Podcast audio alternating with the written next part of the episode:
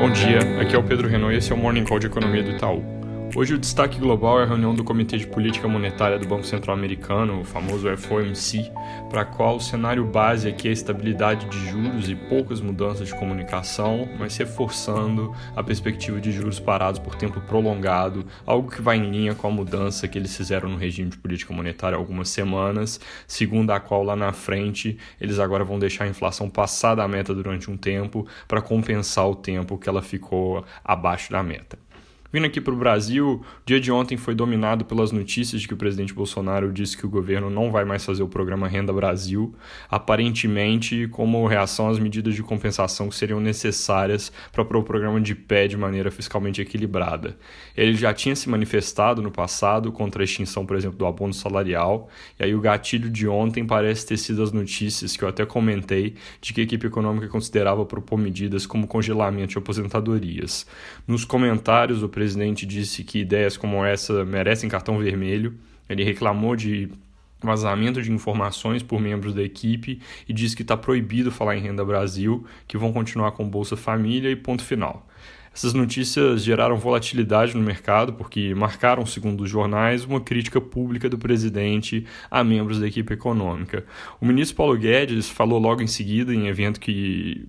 num evento que ele estava, disse que o cartão vermelho não foi para ele e que a reação do presidente foi correta, dizendo que, ao abrir mão do programa, o presidente reafirma a responsabilidade fiscal.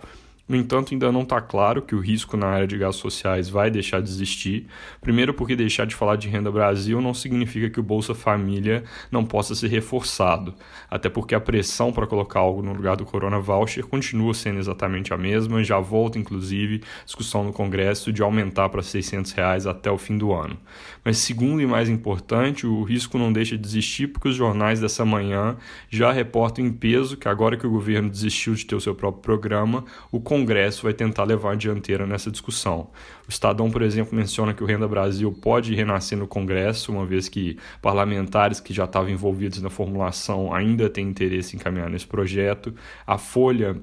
afirma que outros programas de renda mínima também podem ganhar atração, enquanto o valor coloca que o Renda Brasil, na verdade, não foi morto pelo presidente e sim colocado em estado de hibernação. O jornal cita o imposto sobre transações, a tal nova CPMF, que também tinha sido descartada no passado, mas já voltou a ser considerada. Ou seja, o que é seguro dizer até aqui é que ontem não foi o capítulo final desse dilema sobre gastos públicos e que o que pode acontecer daqui para frente é que a discussão fique um pouco mais desorganizada, sem um fio condutor. Mudando para a parte de dados, outro assunto que tem atraído bastante atenção é a inflação de preços básicos. Eu já vinha comentando aqui. Hoje teve mais um sinal de pressão com o IGP-10 de setembro, que é o índice de preço da FGV, que é coletado até o décimo dia do mês, com peso grande aqui para os preços ao produtor veio com alta de 4,34% no mês, acima do esperado, pressionado por altas fortes de soja, milho e arroz componente de preços agrícolas desse índice ele já subiu 40% nos últimos 12 meses, muito puxado aqui por preços em alta no mundo e taxa de câmbio desvalorizada. Eu tinha comentado outro dia que também estão crescendo as pressões sobre custos na indústria, mas o que acontece, pelo menos até o momento, é que os preços de alimentos estão sendo repassados ao consumidor enquanto os outros não. Então, por causa desse movimento, a gente passou a esperar que o componente de alimentação do IPCA, que é exatamente a inflação ao consumidor, vai ser bem mais alto nesse ano. E a gente revisou ontem nossa projeção para o ano fechado de IPCA de 2 para 2,5%.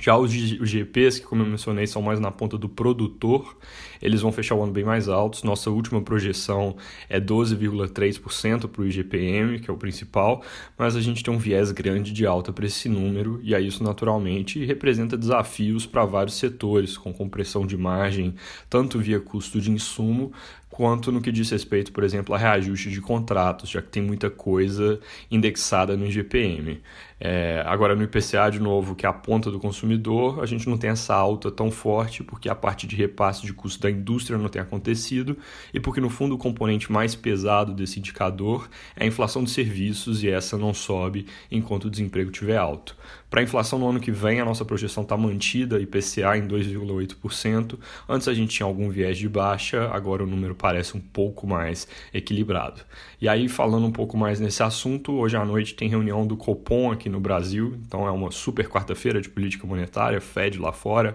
Brasil aqui dentro, consenso aqui também é, completo na direção de estabilidade da Selic em 2%, provavelmente com poucas mudanças de comunicação. Naturalmente, eles devem comentar sobre essas pressões inflacionárias de curto prazo, mas mantendo o diagnóstico de que a inflação como um todo tem comportamento benigno e ainda deve estar abaixo da meta no ano que vem, então isso seria consistente com a manutenção dos juros no patamar atual. Comentário final: o número de Covid ontem tiveram um certo salto na média dos sete dias no Brasil, e é importante comentar que realmente teve um ligeiro aumento ao longo dessa semana, mas o salto em si veio porque o feriado do 7 de setembro saiu da janela móvel de sete dias. Então, ontem um dado muito fraco, que era a segunda-feira da semana passada, que puxava a média para baixa, foi substituído na amostra ali de sete dias por um dia normal. E aí veio esse salto, que não é uma mudança clara de tendência. É isso por hoje, bom dia.